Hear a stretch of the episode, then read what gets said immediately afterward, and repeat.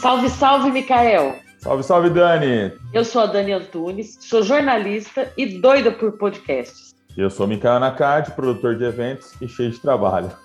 E bora para mais um papo. Salve, forró da lua cheia! amor de Deus não vai fazer eu demorar. Pois dentro de alguns instantes com os amigos, lá no Vale das Grutas eu quero estar. Ele é publicitário, é licenciado em Ciências Sociais e pós-graduado em Pesquisa e Docência do Ensino Superior. Dos 20 aos 30 anos de idade, ele foi em mais de 30 festivais de músicas no Brasil e fora do país também. Esse nosso convidado de hoje é um festivaleiro, chileiro, viajador e gente boa que só vendo. Aos 33 anos, com idade e barba de Cristo, o Lincoln Talamone é uma das pessoas à frente do forró. À frente, literalmente. Porque é ele que bota a cara, cuida das redes sociais, vê do primeiro elogio à última queixa. E tá ali, firmão. Porque o forró é o assunto predileto dele. E se a gente chamou o Lincoln para falar sobre o que ele gosta, e é um assunto do qual eu e o Mikael gostamos tanto, que até fizemos um podcast para isso, o risco desse episódio ser interminável é muito grande. É, mas vamos ter foco, porque a nossa meta é fazê-lo em 30 minutos, hein? É isso aí. Fala, Lincoln. Salve, salve, pessoal. Boa noite, tudo bem? Boa noite, ou bom dia, ou boa tarde, independente aí de, do horário que vocês estiverem ouvindo a gente. Escuta, como acho que o pessoal precisa, a gente pra, já apresentou o Lincoln e eu tenho certeza que muita gente que vai ouvir esse episódio conhece o Lincoln, como eu conheço, como o Mikael conhece, como a Lilica e o Cisco do episódio anterior também conhecem. E, mas como é que o Mikael conheceu o Lincoln? Quem conta, Lincoln? Você ou eu? Ah, eu já sei o que você vai falar, pode falar aí, fica à vontade. Não, você que é o convidado, vai lá, conta você. É, como então vou falar como o Mikael conheceu o Lincoln, né? Segundo o que eu sei, é que do nada ele viu um cara grandão em frente a uma banda no, no churrasco de fim de ano da usina universitária, da empresa que faz o, o Forró da Lua Cheia, e o cara ali dançando alucinado, com os braços para cima, pulando, ele falou, nossa, ele não tinha me visto pessoalmente ainda, né? Não tinha, sabia quem eu era, sabia o que eu fazia. Quem que é esse doidão aí? Geralmente é a primeira impressão que as pessoas têm quando me vê principalmente em ambiente de show, de festival, porque é, essa é uma coisa que eu faço com 100% de vontade, é, é, festejar ali, é estar presente no, nesses momentos aí. Então, acho que é isso que ele ia contar, não sei, é isso, Micael? É, é isso, eu, eu, lembro até a música que estava tocando, por coincidência, é de uma banda que vai estar no festival esse ano, que é do Baiana System, a música era Lucro, e você estava lá na frente do palco, no churrasco, dançando igual um doido, e eu falei, pô, quem é esse cara? Quero conversar com esse cara. E aí a gente começou a trocar ideia lá. É, até então você estava iniciando sua jornada com a gente no, na produção do festival. A gente já produziu o evento em 16 de 2017, isso aí foi em, isso aí foi em 2018. Você estava lá começando com a gente, mas conta, depois você, você vai contar melhor a, essa história de como você entrou, como é que o que, que você faz e, e, vamos lá. Não, agora acho que já pode contar agora. Como é que você entrou nessa história aí? Porque você é, de, de de, de frequentador de, do festival, você virou praticamente um porta-voz do forró perante o público, né? Como é que virou isso, essa chave? Ah, é uma jornada, igual vocês colocaram no título aí do, do episódio, né? É uma longa jornada. Então, é, pulando etapas de uma maneira bem rápida, é, eu acredito que. Eu queria até contar uma coisa muito interessante, sim. É, na primeira vez que eu fui no Forró, 2014, na noite anterior ao forró, eu tive meu carro roubado. Meu carro foi roubado, assim, e aí falei, ah, não vou, já era, né? E aí é... conseguimos, tipo assim, achar o carro, resgatar, os caras jogaram a chave no mato, era seis da manhã, tava eu e minha mãe andando no mato e procurando a chave, a hora que eu achei a chave, falei, bom, eu vou pro forró, né? E aí o que acontece? Quando eu chego no forró da lua cheia, é, eu acho que isso é uma coisa que todo mundo meio que vai querer contar, comentar o que, que foi sua primeira impressão do Forró da Lua Cheia, né? Quando eu chego uhum. lá, que, que eu dou de cara? Eu dou de cara com o ambiente, que a partir do momento que eu passo ali a, a recepção, onde o pessoal está pegando os ingressos, é, havia um ônibus em que estava colocando o público dentro, as malas, estava correndo para a galera para o camping, porque houve um pequeno atraso para a galera entrar, e aí já estava quase na hora do show. E aí, quando acontece esse lance é, da galera ir de ônibus para o camping, eu já falo, putz, que festival que é esse que faz isso pelo seu público, né? Nenhum outro festival está preocupado se, se, o cara atrasou, se atrasou para entrar, se vai dar para ele ver, e aí descolar essas saídas, né? Então eu já senti que eu cheguei num lugar totalmente diferente do mundo, assim, né? Como o mundo deveria ser, essa questão da gentileza, de, de um fazer pelo outro, da parceria, do companheirismo, né? Então, assim, eu já cheguei até mais cedo, eu mandei a foto para vocês da, da, minha primeira experiência do forró, a cara de apaixonado que eu tava, como se eu tivesse conhecido uma pessoa, assim, um amor, assim, né? Você tava, putz, né? Você, a, o lugar que te estimula a sonhar, a, a, a reaviver seus sonhos, né? Então, que eu cheguei lá, a primeira impressão foi essa. E aí, aquela impressão de, tipo assim, eu não sei como, mas a, eu, eu quero viver o máximo disso possível, porque é o mundo que eu acredito, né? É o que eu acredito, é isso, né? E aí, logo que eu cheguei, aí eu fui vendo algumas coisas que Mas você acredita que você acredita é isso? É isso o quê? Explica para quem está ouvindo, é isso o quê?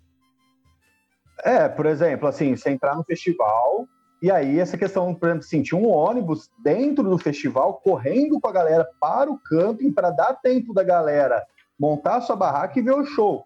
Isso, para mim, é uma atitude de gentileza, é uma atitude de, de humanidade, é uma atitude de sensibilidade perante o, o, as pessoas que estavam vindo de longe para ver o festival, né? Então, assim, putz, é, é isso que eu acredito e, assim, e tá hoje na equipe do forró é isso que eu tento trazer a todo tempo, sabe? A, a manter isso o tempo todo, assim, né? De, de, de, trazer essa experiência do público, assim. Eu acredito que se eu tô aqui hoje é porque de alguma forma eu consigo traduzir muito bem o que muitas pessoas do público sentem. Então acaba meio que virando um é, uma pessoa que comunica ali com os dois lados, sabe? Consegue é, sintetizar bem o que o público está querendo e sintetizar bem o que, que é a proposta da produção, o que, que é a proposta do festival e fazer essa, essa ponte do um com o outro, né? Então não teria como eu começar a contar essa história se eu não viesse narrar essa primeira impressão minha, né, de, de como que foi entrar na experiência Forró da Lua Cheia, não entrar na produção, mas entrar na experiência Forró da Lua Cheia. Então houve essa paixão de imediato, né? É, e aí cheguei lá embaixo, vi a barraca junina, vi as coisas e tal, falei, putz, olha só, que, que, bacana, né? Comida junina, essas coisas que, tipo, eu, trabalhador comum, tudo tal, falei, ah, é, consigo sobreviver aqui, comer bem, passar bem aqui todos os dias que vou ficar aqui e tal. Então, super valorizei o lugar e toda a consciência que aquele lugar e as pessoas me passavam. E aí você, é um lugar totalmente livre que você conversa com todo mundo. Você para e conversa com um, conversa com o outro, conversa com o outro troca com o outro, todo mundo quer te ajudar com alguma coisa, sua barraca quebra, o outro te ajuda a montar, e você tá vendo o show, alguém chega com a bebida e te oferece, você não conhece, e você oferece a sua para ele, e tira foto junto, e a hora que você vê, você vai embora do festival meio que amigo de todo mundo, assim, que você encontrou lá, sabe? Assim, putz, fiz amizade com a festa inteira, quatro dias lá, vira uma grande família, que aí depois continua as comunicações e tudo mais, né? Então, assim, essa foi a primeira impressão, essa foi a minha chegada lá, e, e aí acho que tem um grande fato que me. Alguns grandes fatos de virada dessa história que me trouxeram aqui hoje, né? Acho que o primeiro grande fato foi eu ter virado uma das noites ali sem meus amigos e ter ficado sentado no vale ali olhando pro nada, assim, só totalmente sozinho. E aí chegou uma moça e falou assim: Ah, você tá sozinha aí? Eu falei, tô. Aí ela tinha tido a ideia de juntar todo mundo que estava sozinho e fazer um café da manhã dos desconhecidos. Então, assim, é... não tinha esse nome, ela teve essa ideia de juntar as pessoas. E ali, durante o café, me veio a ideia de falar assim, oh, e se a gente fizer isso algo oficial do evento, o ano que, o ano que vem a gente fazer camiseta e fazer caneca tal, e fazer o evento dentro do evento, café da manhã dos desconhecidos tal. E aí, isso acabou é, gerando é, uma união de muitas pessoas. Esse primeiro café da manhã desconhecidos deve ter tido umas 20 pessoas, mais ou menos. No segundo ano, tinha tipo 200, 300, e fez caneca, e fez camiseta. E aí a gente ia para a rede social falar, como todo mundo me conhecia, eu ia lá de repente e comentava alguma coisa sobre Line. Aí, tipo, a galera me conhecia lá e comentava junto, curtia tal. E aí eu ia lá e comunicava alguma coisa. Então a galera da produção acabava me conhecendo pela por, eu acabar fazendo esse papel nas redes sociais. Eu acabei meio que virando tipo o vereador da galera, assim, né? Que eu falava e todo mundo ia lá, curtia, comentava, acabava casando com. Eu acabava dando ideias de line, ideias de coisas da produção, ideias do marketing, aí o pessoal vinha junto, comentava. Aí, sem querer, aí nesse, nesse lado da história eu ainda estava mais ali com o público, né? Eu era, acabei assim, sem querer, tomando um destaque, assim, por, por fazer, encabeçar o café da manhã do segundo, do terceiro café dos desconhecidos, do quarto, e aí tá estando junto com a galera. Numa dessas, numa dessas, aconteceu uma outra história que foi um outro ponto de virada. É, durante algum tempo, eu namorei uma moça da Bahia. E aí, assim, as ocasiões que a gente podia estar junto era muito raro, né? E aí, você namorando alguém que você está gostando, você quer fazer o quê? Você quer levar no forró da lua cheia, porque não tem nada mais especial para você viver com alguém do que viver é, os dias ali no forró da lua cheia, dormir de barraca e ver queimas de fogo junto, e ver os shows. Então, assim, era isso que eu queria. E aí é tipo assim, você trazer alguém da Bahia é muito caro. Aí eu escrevi uma carta sincerona para Naná. A Naná, não sei se, se alguém já falou dela, mas a Naná é uma das pessoas aí que por muito tempo é, fez, é, fez toda a comunicação com o público, a comunicação direta, né? Além de muitas outras coisas, né? É, e aí, essa, a Naná, essa pessoa. Eu acho que vale a pena a gente fazer, uma, fazer um parêntese aqui para apresentar a Naná. A gente ainda não falou da Naná, mas vamos, a gente já pode lançar, inclusive, uma hashtag Vem Naná, porque a gente quer entrevistar a Naná nesse podcast. A Exatamente. Naná é uma das pessoas que está no forró desde a primeira edição, com o Edgar, quando ainda era só lá no, no, no, no curral, e ela participa ainda, nesse modelo atual do forró, ela ainda está ela ainda está junto no forró, ela vem, vem de convite, participa da produção, é amiga de todo mundo. É, o Lincoln é fã dela, ela é fã do Lincoln. O Mikael adora ela e ela adora o Mikael. E só eu não conheço a Naná, gente. Mas ela, ela virá, ela virá para uma gravação, para um dos episódios do podcast, com certeza.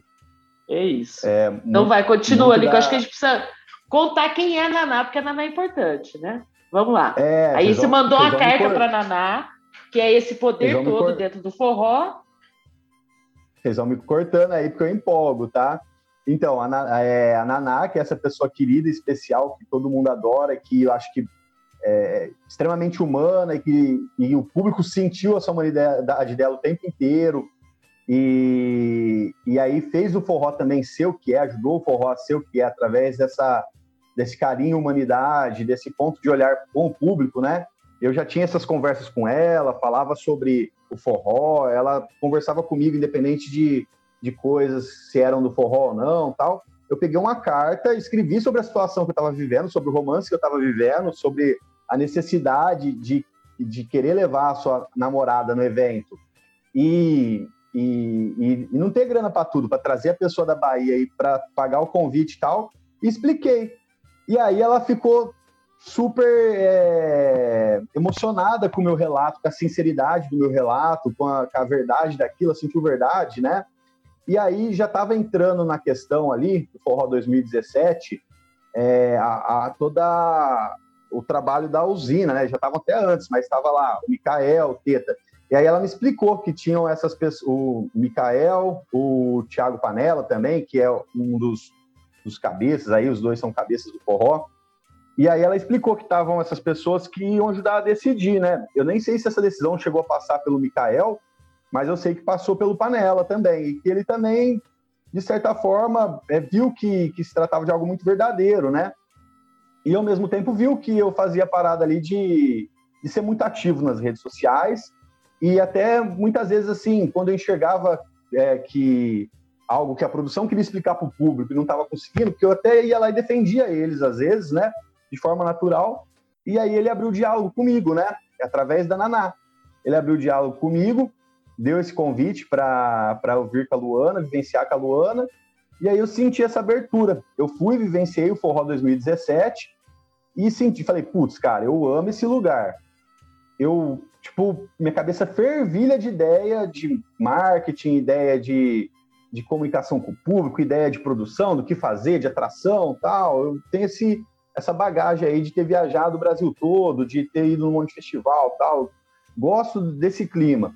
Falei, meu, senti essa abertura, eu vou trocar uma ideia com esse cara aí, né? Aí acabou a edição 2017, eu fiz um documento de 30 páginas, que aí é tipo assim, desde ideia para curadoria, desde ideia para para parte de marketing, de coisas para acontecer dentro do evento, tal, de que levar, o que trazer a parte de oficina e tal, né? Tinha tido vivências aí.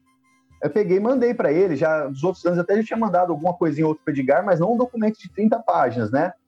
E ele pegou, olhou, gostou muito e falou, pô, cara, vamos conversar. E aí a gente ficou nessa conversa aí por um tempo, né?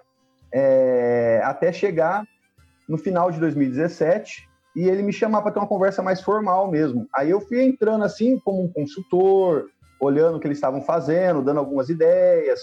E hoje então, você aí, faz o quê? Eu, hoje eu coordeno o marketing, né? É, tanto a parte das redes sociais quanto é, a parte offline, a parte de assessoria de imprensa, e também estou uhum. coordenando as artes integradas do evento, cuidando principalmente do espaço da arma, né? Das oficinas, das atividades multiculturais. Porém, eu acabo comunicando em, em todos os aspectos do festival, né? Eu dialogo em todos eles. Curadoria, eu gosto bastante de, de fazer, de, de mostrar as bandas que eu conheço, as ideias que eu tenho de sequências de, de show tal. Então, acabo também somando bastante na parte de curadoria musical, programa, programação em geral, sabe? Mas eu converso eu queria... em todas as áreas do festival. Eu queria só fazer um comentário sobre isso, Lincoln, que ele, ele, entrou, ele contou toda a história, né? Ele entrou com uma voz do público para a gente da produção. Isso foi muito importante e tem sido muito importante, porque ele frequentou o forró nos últimos anos. Então, ele tem essa visão de público muito grande e tem passado para a gente. Agora ele está do outro lado, está do lado da produção, mas ele tem essa visão e tem conhece todo mundo que vai no forró, conhece o Lincoln e é um dos caras que, que eu admiro bastante. A sensação que eu tenho é que, apesar dele estar do outro lado da mesa, ele ainda é uma. Vamos fazer uma análise, vou colocar o Lincoln no divã agora. Ele ainda é uma voz do público também. Ele acaba sendo tipo uma. Uma, um, uma consciência crítica, assim, né? Olha, gente, o público pensa de assim, pensa assado, até porque acho que por conta dessa vivência aí dos outros forrós, não é isso, Mikael? Exatamente isso. Ele sempre tenta passar a visão do público para a gente e a gente também tem que passar a visão da produção do evento. Por que, que a gente toma determinado tipo de decisão em relação aos mais variados assuntos, desde curadoria, é, preço de qualquer tipo de coisa que é vendida lá dentro, preço dos ingressos. Uhum. Então, é, é, é, foi um, um, casamento muito legal aí, dele passando a visão do público e a gente passando a visão de produção para ele, que tem uma interlocução muito legal com o público. É, porque é uma coisa que é, é difícil as pessoas entenderem, né, Lincoln? O que acontece numa produção de um evento desse tamanho, expectativa de 10 mil pessoas, numa fazenda gigantesca, que tem que ter estrutura de banheiro, de comida, de segurança, né? A gente até falou, vai que a Lilica tem o neném lá no meio do corpo, tem uma, uma estrutura para isso, né? Não só para o bebê, mas que é um caso muito extremo, mas para garantir a segurança das pessoas. Queria que você falasse um pouco disso também, Lincoln, dessa interlocução que permanece, né? Porque apesar de você conhecer hoje, trabalhar nesse bastidor, você mantém essa magia do festivaleiro. Eu já te encontrei lá e você não é nada de funcionário lá dentro do forró, né? É, isso foi na edição 2019, né? Que eu tinha mais essa visão de, de ajudar na pré-produção, né? Agora, 2022, é, pelo menos durante o dia, eu vou estar muito bem focado ali na parte da arma e tal. Mas à noite a gente contempla os shows, né? Vai estar com a galera lá, acaba. É, Work hard, play hard, né? Desculpa, é então. Isso, Work é hard, isso, play é hard. Isso. E assim, se você também não vivenciar ali, não, não, não entender o que aconteceu, não, te, não olhar de dentro para fora, você perde os detalhes mais importantes ali que fazem a diferença depois na questão de montar a experiência para a galera viver, né?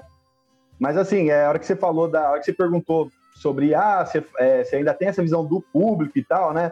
É assim, é, pô, eu levo minha mãe, eu levo a minha irmã, eu levo meus melhores amigos, né? E assim, no fundo, no fundo, eu também faço um pouco para mim também, né? Porque se olhar e falar assim, putz, é viver, assim, ó, que bacana tal, né? Tipo, eu montei isso tal, agora você pode ver isso acontecendo tal, né? Então é legal também isso, né? E a parte de produção é realmente todo dia você descobre algo novo, assim, que você não imaginava, a complexidade da coisa, né? E o quanto que você trabalha um ano, a equipe trabalha um ano sem parar e, e assim, dorme e acorda pensando em como fazer da melhor forma possível para o público, né? Então, principalmente esse período de um ano não, né? De 2019 para cá, que foram praticamente três anos, que foi esse período em que eu me aproximei ainda mais da produção e da equipe, né? E tô mais junto ali com, com o Panela, com o Mikael tal, é que eu pude aprender é, várias coisas do, do quanto que é complexo, né? Do quanto que que tem esse outro lado que tem que ser ponderado também, porque não dá para fazer tudo que você sonha, pensa, né? Tem que, tem que ter os pés no chão, chão também, né? E o que, que te chamou a atenção? Um, né? O que, que te chamou a atenção desse outro lado? Alguma coisa que você tenha falado, pô, realmente, olha, assim, eu queria, eu pensei que dava para fazer assim, mas tem uma complexidade que é diferente. O que, que te ah, chamou a atenção? Ah, eu já, é, tipo assim, eu já imaginava que se trabalharia um, um, ano todos os dias para se fazer um forró, mas acho que as pessoas não entendem o tanto que, talvez algumas entendam, mas o tanto que se trabalha para se fazer um evento daquele tamanho o quanto você tem que se organizar em questão de você montar ali o seu tempo, dividir as tarefas pelo ano e dividir o que acontece a cada momento, roteirizar o que acontece a cada momento e conseguir trabalhar em equipe dessa forma, de ir construindo é, esse diálogo o tempo todo e também o custo de se fazer um festival do tamanho do Forró da Lua Cheia, né? É algo extremamente, é, assim, é, exige muita coragem, né? De se fazer um festival, de se investir em se fazer um festival desse tamanho, né? Então isso também é algo que a gente quando está do outro lado não tem essa noção, né? E o quanto também que que assim que são tantos detalhes a serem vistos, assim, né? que muitas vezes o público às vezes quer alguma coisa ali e tal e, e não é bem daquele jeito, né? Você precisa organizar as coisas, não dá para abrir uma exceção aqui, outra ali e tal. Você precisa regrar as coisas para tudo acontecer bonitinho igual um relógio, assim, né? Acontecer redondo, não ter atraso e ficar harmônico para todo mundo, né? Tem essa, esse lado aí. É, assim, uma coisa que é bacana é o tanto que eu consegui desenvolver esse outro olhar e essas ferramentas na convivência com a equipe, né? Acho que sempre tô aprendendo alguma coisa com Mikael, sempre aprendendo alguma coisa com Panela, o cara conversa bem com todo mundo, né? Então, eles são pessoas aí que, que, que ajuda, assim, a, a, equipe é uma somatória, né? São diversas pessoas com diversas visões, habilidades e que se unem ali para fazer algo que, que vai impactar na vida de 10, 12 mil pessoas, assim, né? algo que, que quatro dias intensos na vida de muita gente. Acho que aqui a gente também cabe é, é explicar quem é o Tiago Panela, porque ele também ainda não passou por aqui, mas vai estar nos próximos, né, Micael? E o que, que é a usina universitária? Né? O forró começou Exatamente. com o Edgar e tal, e a usina universitária, e o, o Mikael vai, vai, vai explicar para nós o que, que é a usina, quem que é o Panela e quem que é o Teta. Quem que é o Teta? o, o festival existe há mais de 30 anos, foi fundado pelo Edgar, e desde 2016 a Usina Universitária, que é a empresa da qual eu sou sócio, junto com o Tiago Panela, é, estamos à frente da produção do forró desde 2016. Então, produzimos a edição de 2016, 17, 18, 19, 20, 21, como todos já sabem, infelizmente não aconteceram por conta da pandemia. Retornaremos, se Deus quiser, e já deu tudo certo, em 2022. Então, o Thiago Panela é meu sócio, é, sócio na usina universitária, e nós somos a agência que produz o Festival Forró da Lua Cheia atualmente. Teta, no caso, é o meu apelido. Eu sou o Mikael Nakad, apelido Teta. E o, o, Lincoln, o Lincoln ele fica entre te chamar de Mikael e de Teta. Ele fica sempre assim, ó. Então já vamos explicar que é tudo a mesma pessoa. Né? Exatamente. é que eu não sei como que foi falado antes nas outras nos outros capítulos, né? Então aí já. Mikael, é, mas não tem já... problema. Não tem Fica problema nenhum, não. Eu queria, assim, a gente está caminhando para o final, Lincoln. Eu queria que. E o, e o Mikael autorizou, e eu tenho certeza que o Panela também. Eu queria que você contasse para nós uma coisa que vai acontecer no Forró de 2022 e que ninguém ainda sabe, que só você sabe. E o Mikael. Ah, tem tanta coisa, mas assim. é... Por exemplo, vai ter palco novo, com visão maravilhosa ali no horizonte, com muito mais espaço para a galera curtir, né? O nosso nosso palco 2 ali vai um pedido de muito tempo do público vai ser atendido, né? Que é aumentar o espaço ali dos shows do, do antigo palco lado, né?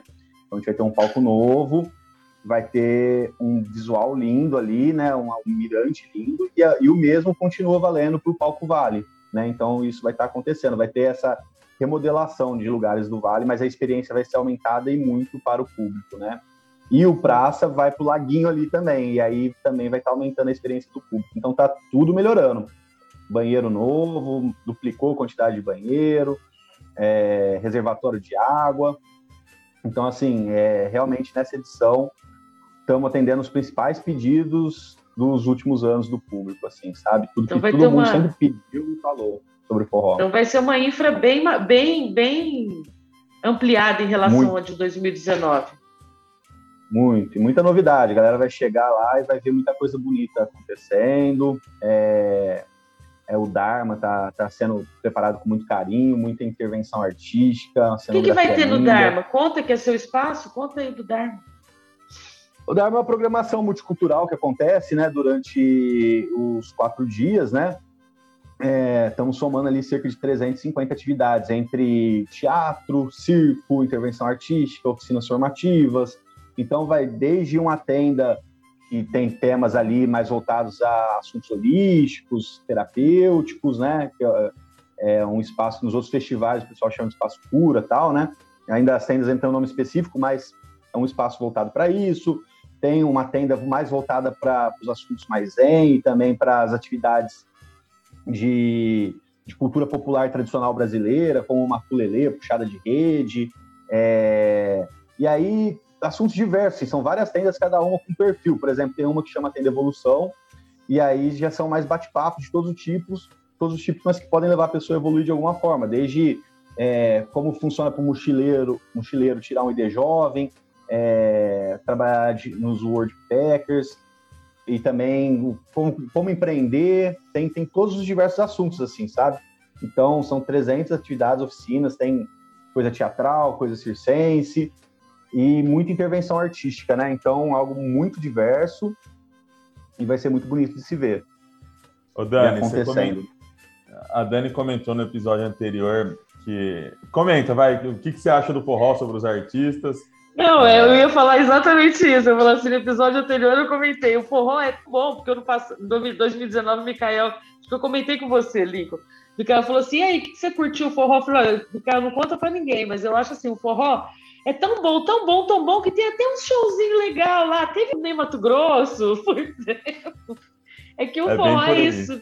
Essa experiência é. completa que, que a gente. É isso que a gente também está tentando comunicar nesse podcast. É, mostrar como é essa produção, como é esse bastidor, quem são as pessoas que vão e como é essa experiência completa que é de estar ali no vale, estar ali acampado, estar ali convivendo com aquelas pessoas dentro desse, disso que o Lincoln começou falando, a generosidade, solidariedade, olhar para o outro, dar a mão, o amor, que viemos de novo com uma história de amor nesse episódio, né, o Micael, como foi no outro que os dois, nós dois ficamos chorando aqui, um de um lado, outro do outro, que nem dois bobão.